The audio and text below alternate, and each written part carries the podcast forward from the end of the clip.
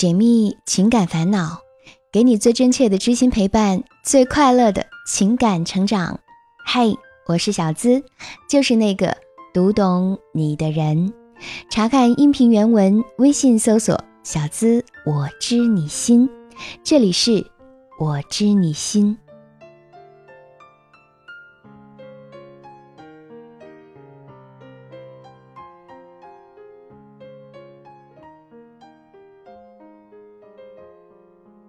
小云是某大学的学生，她不擅长和异性接触，她觉得自己的脸上好像就写着“生人勿近”四个字，所以根本没有异性缘。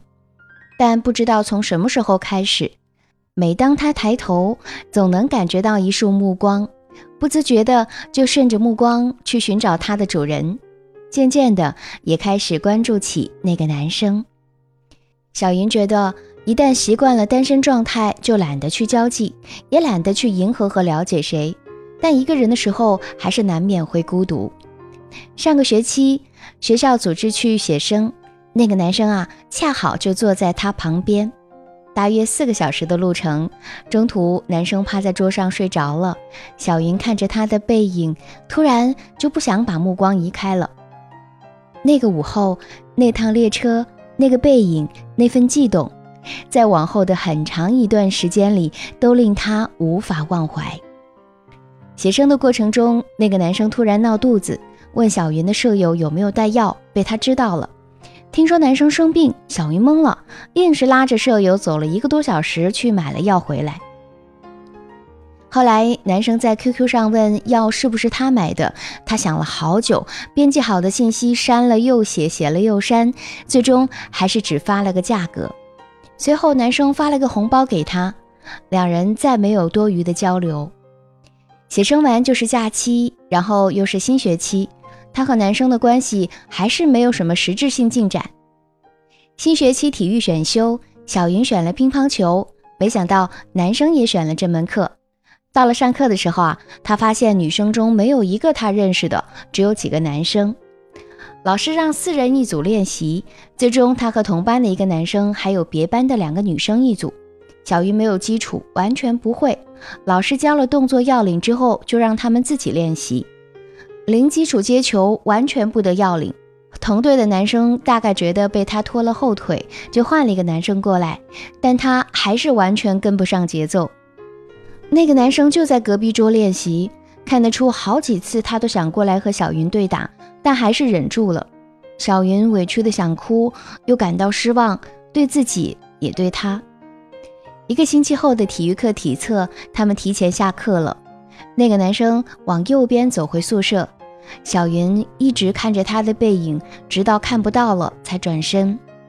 回头的一瞬间，他哭了，觉得很委屈。明明是他先来招惹自己的，但是却始终像个局外人一样。直到现在，他们两个还是没有什么交集。小云甚至怀疑，是不是从一开始他看的人就不是他，而是他身旁的漂亮妹子。他很希望男生会知道他在等他的一句“我来了”，可是又怕男生也在等他向前一步。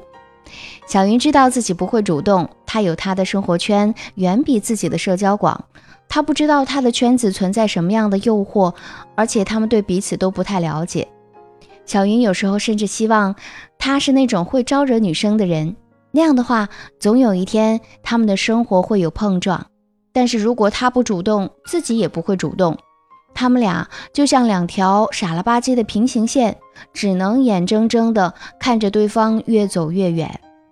小云很不开心。她想和那个男生有点故事，但又不知道该如何开始。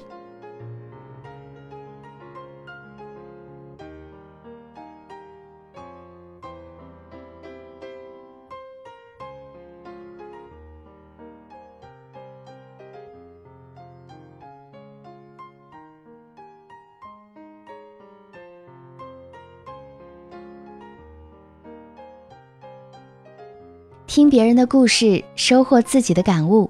这里是我知你心，喜欢我的小伙伴记得点击进度条下方的订阅按钮，订阅我的专辑，这样就不会迷路，很快能找到我的声音了。每个人的一生中都会遇到无数个人，而遇到你喜欢又喜欢你的那个，就像是花儿正好开在春分那一刻的档口，是一件时间和缘分都难得一遇的奇迹。暗恋是我们年少时都会经历的一场兵荒马乱，希望看到他的那一刻，他也是关注你的，同时呢，又那么不甘心，仅仅只是暗恋。小云的故事中，她不知道和男孩是相互暗恋呢，还是这只是她一个人的暗恋。但是我们清楚的知道，他对他动了心，不甘心默默追随，却也不敢走出向前的那一步。那么，我们先来分析一下两个人都没有向前的原因。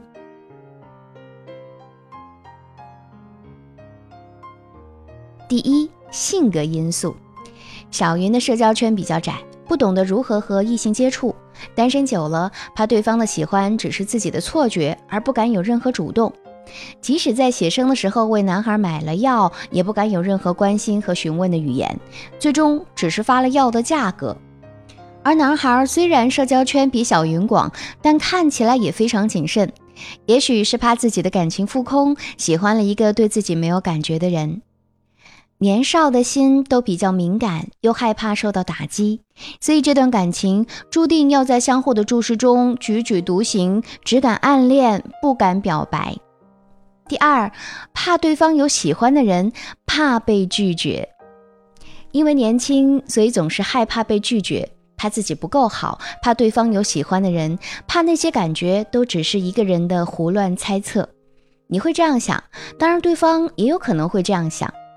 在这个感情是个奢侈物的年代，不管是男孩还是女孩，都害怕这种爱恋只是自己的一厢情愿，甚至男生会有更多实际的想法，担心性格问题，担心地域问题，担心两人之间可能存在的分歧等等，这些都会抑制住他表白的念头。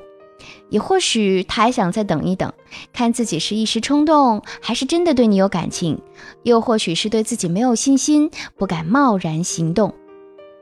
维基百科上对暗恋的定义是，指一个人对另一个人心存爱意或者好感，但因为种种原因，这种爱意无法宣之于口或者表达出来。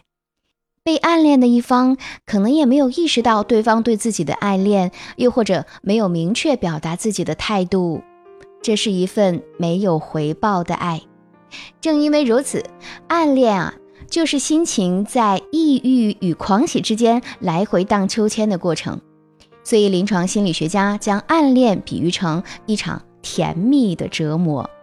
那既然如此，我们来看看应该如何的对待暗恋呢？希望对你有所帮助。第一，根治暗恋的方法无非是二选一，暗恋其实就是一场美好的自虐。而根治暗恋方法无非是二选一，要么表白，要么放手，其余选项都是自欺欺人，包括那种继续自我安慰，待在自己的世界里，想着有一天甄选开始，而自己被成功翻牌的行径。因为无论其成功的概率如何，经济学上讲的时间沉没成本也足以把你淹没。我希望你可以前进一步，或者至少想办法暗示对方，只有他明白了。方知与其缘之深浅，之后有缘就牵手，无缘呢就转身。想想阿桑那一首知闻巷尾的《一直很安静》，里面那一句话就是针对你的。原来缘分就是用来说明他突然一直不爱我这件事儿。既然缘浅至此，何必孜孜以求？其实爱这里专指爱情啊，并没有那么神秘。暗恋也并不是那么痛苦，当然也没有那么美好。爱过一个人，从我这里开始，也从我这里结束，不过是一场一个人的战役，没有赢家，也没有输家。只有时间这一把无所不能的剪刀，会替你剪裁掉你生命中的冗余，剩下的才是你的，也是你应得的。第二，暗恋的本质啊，很可能只是一个人的幻想。我看过这样一段话：我可能不是喜欢你，而是喜欢那个喜欢着你的自己。我可能不怀念你，但我怀念那个暗恋你时的自己。在精神分析的观点中，暗恋是一种充斥着投射和理想化的情感。很多时候，我们的暗恋对象可能只是符合某一点我们内心对完美情人的想象，于是呢，我们就会把自己对完美情人的全部幻想投射到了对方的身上。这种美好让你沉醉于想象之中，不能自拔。想象之海洋里美妙的时刻，没有自卑，没有束缚与压力，没有过往，更没有身份与地位。任何环节都插上了自由的翅膀，像童话故事里公主与王子一样活着。爱情的美妙在这样的想象里展现得淋漓尽致。但抛开幻想，你们仍然是两个世界里的人。你不主动，他也不主动，就只能是两条无法相交的平行线。暗恋很多时候啊，都只是一个人的自娱自乐、自导自演的一场戏。第三个建议，我们不妨借助暗恋的力量，成为更好的自己。在暗恋中，往往存在着一种我比不上的感觉，暗恋的对象似乎也总是闪闪发光的。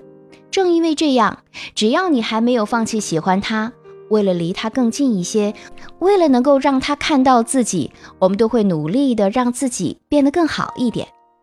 我们想要让自己变得更好看、更有趣、更聪明，也努力的去了解和学习对方感兴趣的事情，只是为了能够和他多了一点点的共同语言。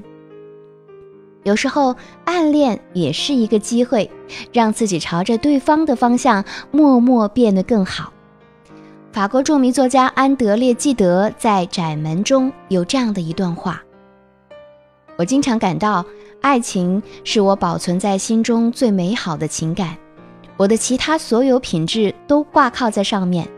爱情使我超越自己，可是没有你，我就要跌回到极平常天性的极平庸的境地。正因为抱着与你相会的希望，我才总认为崎岖的路是最好的路。而经过暗恋，我们常常也会很容易明白，并不是所有的事情都是有求就有得。求而不得也是人生路上很平常的际遇，但不管怎样，经过这一程，你都将会成为另一个全新的自己。亲爱的小云，我想对你说，如果你不想和他永远都没有交集，那么可以勇敢的向前一步，即使不直接说，也可以委婉的让对方明白你的心意。倘若对方对你的暗示仍然无动于衷，那么我们再退回原地或者放弃也都可以呀。总之啊，不要因为彼此错过酿成了一生的遗憾就好。毕竟表白被拒这件事儿不会比错过更让人难过。那么，如果你现在也有这样的困扰，也欢迎添加我的助理咨询师的微信“恋爱成长全拼零零八”，可以给你支几招。本期节目希望给你带来更多的力量与帮助。喜欢这期节目，也欢迎把我们的节目啊分享给你的小伙伴。如果你也有情感困惑，上节目成为故事主角，都可以把你的情感倾诉故事直接发送到我的邮箱幺七二八五二八四四 @QQ 点 com，幺七二八五二八四四 @QQ 点 com。想要查看本期节目的文字版，收听我的更多节目，都可以关注小资的微信公众号，直接搜索“小资我知你心”，姿态万千的“资”哦。和我近距离互动，还可以在新浪微博同样搜索“小资我知你心”，解密情感烦恼，给你最真切的知心陪伴，最快乐的情感成长。我是小资，就是那个读懂你的人。下期声音节目，我们再会吧，拜拜。